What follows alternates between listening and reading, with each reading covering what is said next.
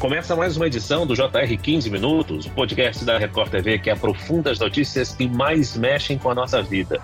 Uma micose causada por um fungo e que provoca lesões na pele tem avançado em alguns estados do Brasil. É a esporotricose, que pode afetar gatos, cães e humanos. Segundo o Ministério da Saúde, os casos aumentaram 260% no Rio de Janeiro em um período de 10 anos. Maceió já registrou 227 casos em humanos de janeiro a setembro desse ano. No ano passado, no mesmo período, foram 125. Mas os números crescem também em outros estados, como São Paulo e Minas Gerais. O que é a esporotricose? Como são os sintomas em gatos e cachorros? Como acontece a transmissão para os humanos? E qual o tratamento? 15 minutos esclarece essas e outras dúvidas com o médico veterinário, membro da Comissão Nacional de Saúde Pública Veterinária do Conselho Federal de Medicina Veterinária, José Renato Rezende Costa. Seja bem-vindo, doutor. Muito obrigado, Fara. Quem nos acompanha nessa entrevista é o repórter da Record TV, Felipe Brandão. Felipe, os números apontam uma alta no registro de casos da doença, mas eles podem ser ainda maiores? Oi, Fara, muito obrigado pelo convite. Oi, doutor José Renato.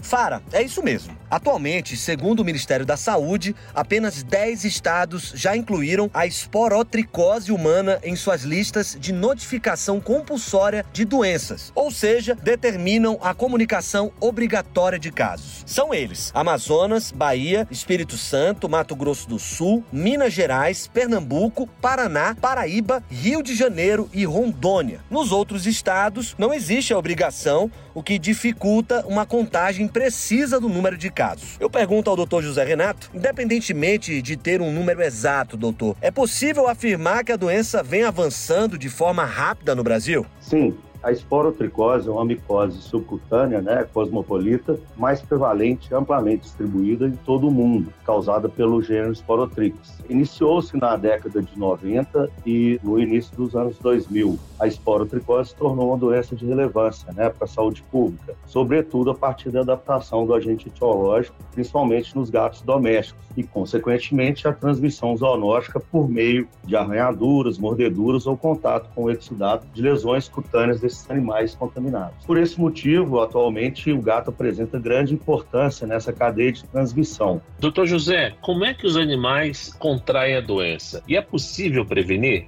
É, sabe-se, não há um padrão de avaliação do período de transmissibilidade na, na esporotricose animal. No entanto, existem alguns trabalhos que sugerem que a transmissão se mantenha enquanto os animais apresentam lesão. Porém, os gatos sem lesões cutâneas ou mucosas podem também albergar o fungo nas suas garras, adquiridos quando afiam suas unhas nas árvores ou têm contato com o solo onde o fungo está presente. Nesses casos, podem estar infectados ou somente carreando o agente sem desenvolvimento ou multiplicação do fungo, embora essa ocorrência seja menos frequente. E quais são os sintomas em cães e gatos? O que é preciso observar em caso de suspeita da doença? Os gatos, é, principalmente inicialmente, apresentam bom estado geral, mesmo nos casos em que múltiplas lesões cutâneas e ou comprometimento mucosa estão presentes. Em alguns casos, ainda que raramente, as lesões cutâneas podem não ser observadas. Quando presentes, a existência de lesões cutâneas ulceradas é o principal sinal clínico observado pelos veterinários, variando de uma lesão cutânea única até múltiplas lesões pela superfície corporal né, do animal, além é, da forma sistêmica disseminada. Essa forma é, é uma apresentação clínica mais frequente e envolve múltiplas lesões cutâneas, com comprometimento da mucosa nasal. As lesões cutâneas mais descritas nesses quadros são as nodulares e ulceradas, e observadas geralmente na região da cabeça, das orelhas, da face e na região nasal. Comumente a gente tem o plano e a ponte nasal, ou o focinho do animal, muito acometido, os membros e a cauda também normalmente com feridas. É comum também encontrar tumorações e placas que podem estar presentes. Em casos mais graves e com o tempo da evolução prolongado, as zonas de necrose, com exposição de músculos, tendões e ossos podem acontecer. A gente costuma falar que, infelizmente, é uma doença que a gente chama de walking dead. Os animais parece que eles estão se decompondo vivo. Então é, é uma doença muito agressiva. É, também é comum a gente encontrar os animais apáticos, anoréticos, ou, ou seja, quando a gente fala de anorexia, animais perdem o desejo de comer, perdem o apetite, emagrecendo. São sinais químicos associados à forma disseminada, além de espirros, pinorreia, que é um, uma secreção aquosa mucopurulenta ou sanguinolenta nas narinas, associados ao acometimento da mucosa nasal. Doutor, e como é o tratamento dos animais? Essa é uma doença que pode provocar a morte do cão ou do gato?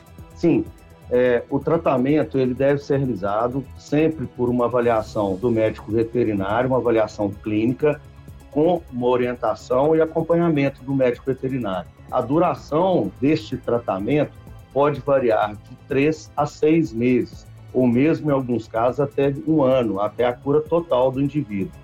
Os antifúngicos utilizados no tratamento da esporotricose são o itraconazol, iodeto de potássio, a terbinafina e uma outra que é o complexo lipídico de anfotericina B, para as formas mais graves disseminadas. No caso humano, o Sistema Único de Saúde, o SUS, por meio da Secretaria de Vigilância e Saúde, oferece gratuitamente o itraconazol, né, através das unidades básicas, mas sempre para o caso humano. No caso dos animais, o Estado do Rio de Janeiro é dispensado para os animais também, mas não é uma rotina dentro do SUS a dispensação do itraconazol para os casos dos animais. Doutor, segundo o IBGE, o Brasil tem 54 milhões de cães e 24 milhões de gatos, e boa parte vive nas ruas.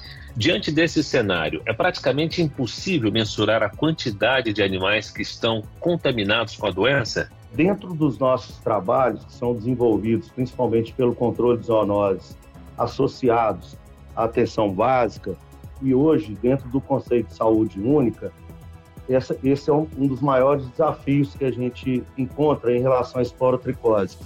Porque para que a gente possa mensurar é, essa quantidade de animais, ou esse universo de animais expostos, seria de fato necessário um grande levantamento, que a gente chama de censitário, desse número de animais que estão hoje é, soltos né, ou semi-domiciliados, que são principalmente esses animais que transmitem e mantêm a doença em nosso meio. E aí também tem um outro termo que a gente utiliza, que é a capacidade de suporte do meio.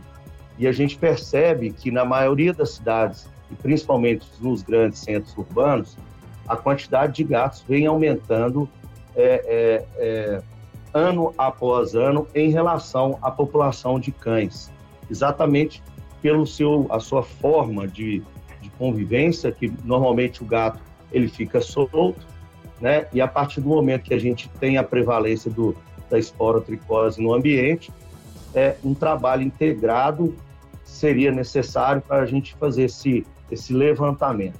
Então, realmente é um desafio para os municípios e para os gestores municipais fazerem, de fato, esse levantamento do número de animais. Doutor José, também existe a contaminação humana, né? Em que situação que ela acontece? Os sintomas da esporotricose humana é, aparecem após a, a contaminação do fungo na pele. Normalmente, a lesão inicial ela é bem similar a uma picada de um inseto, podendo evoluir até, em alguns casos, para uma cura espontânea. Em casos mais graves, por exemplo, quando o fungo afeta né, os órgãos internos, como é o caso do pulmão, podem surgir tosse, falta de ar, dor ao respirar e febre. Na forma pulmonar, os sintomas se assemelham aos da tuberculose. E aí, neste caso, também o médico deverá ser procurado, né? Se ele teve contato com um animal que tinha lesões compatíveis e começa a desenvolver essa mancha ou essa pápula, né? Ou essa, como eu disse, essa lesão similar à picada de um inseto, ela deve procurar né, o médico. O fungo também pode afetar os ossos e as articulações. E aí você vai manifestar com inchaço local e dor nos movimentos, bastante semelhante a uma artrite infecciosa. As formas clínicas da doença no homem vão depender dos fatores como o estado imunológico de cada pessoa, né?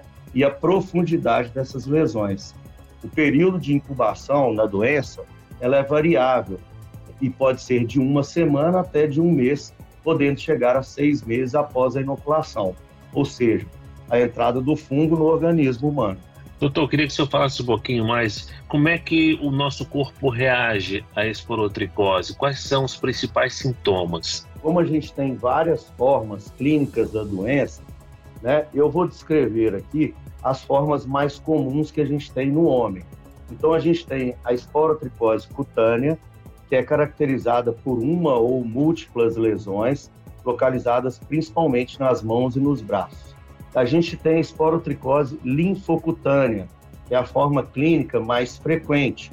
São formados pequenos nódulos localizados nas camadas mais da, da, da pele mais profunda, seguindo o trajeto do sistema linfático da região corporal afetada. Então, quando a gente tem uma lesão, por exemplo, de, de extremidade, de dedo, de mão, a gente começa a ter um infartamento dos gânglios. E aí, aquela íngua que, que a, a população conhece, né, debaixo do braço, às vezes no cotovelo, com o aumento desses linfonodos. É, e aí, é, é, ela normalmente, né, essa forma linfocutânea, preferencialmente é nos membros. A esporotricose extracutânea é quando a doença se espalha para outros locais do corpo, como os ossos, as mucosas, entre outros órgãos, sem comprometimento da pele. E a, por último, a esporotricose disseminada, que acontece quando a doença se dissemina para outros locais do organismo, com comprometimento de vários órgãos e ou sistemas. Aí o caso é afetado o pulmão, os ossos e o fígado. Doutor José, existe mais de um tipo da doença? Quais seriam as variantes da esporotricose? Nós temos, principalmente no Brasil, é o gênero Sporotrix. Entre é, é, esse gênero, nós temos as espécies Sporotrix brasiliensis, também o Schenck, Sporotrix Schenck e o Sporotrix globosa, tá? São os três normalmente mais encontrados. Mas o Sporotrix brasiliense está envolvido em mais de 90% dos casos humanos e animais em todo o Brasil. Esse fungo se encontra fortemente associado à transmissão zoonótica, que também acontece entre os animais, e as manifestações clínicas são incomuns em geral e possuem alta virulência. É, de todos os, os estados notificados, somente hoje o estado de Roraima que nós não temos nenhuma notificação. Doutor José Renato, a esporotricose tem um período de incubação que pode chegar até seis meses. Isso significa que após o contato com o fungo, a doença pode se manifestar dentro desse período? Sim.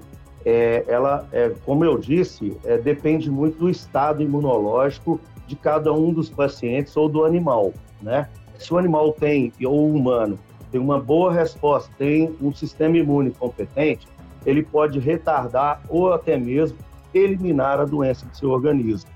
Mas como é uma doença é, que se desenvolve é, dependendo de cada ser, é, ela pode variar sim, né? Como eu disse, de, de uma semana até seis meses, de acordo com o estado imunológico do paciente. E existe a possibilidade da transmissão entre humanos, doutor? Ou ela só é feita através do contato com os animais infectados? Ainda existem estudos e alguns estudos apontam que pode haver sim, eventualmente, essa transmissão. Mas é, os casos hoje que são estudados, principalmente eles estão ligados realmente ao contato com o animal que tem a doença. Os casos humanos são, são raros, porque a, as próprias pessoas, quando começam a desenvolver a doença, elas, elas procuram né, rapidamente e aí esse contato ele é diminuído, o que não acontece com os animais. Então, a pessoa convive com o animal, acha que aquela lesão é uma lesão comum, e aí, normalmente, então, a transmissão acontece. Muito bem, termina aqui essa edição do 15 Minutos. Eu agradeço a participação do membro da Comissão Nacional de Saúde Pública Veterinária do Conselho Federal de Medicina Veterinária, doutor José Renato Rezende Costa. Obrigado, doutor. Muito obrigado, Fara, e obrigado aos ouvintes. Agradeço também a presença do repórter do Jornal da Record, Felipe Brandão. Valeu, Felipe.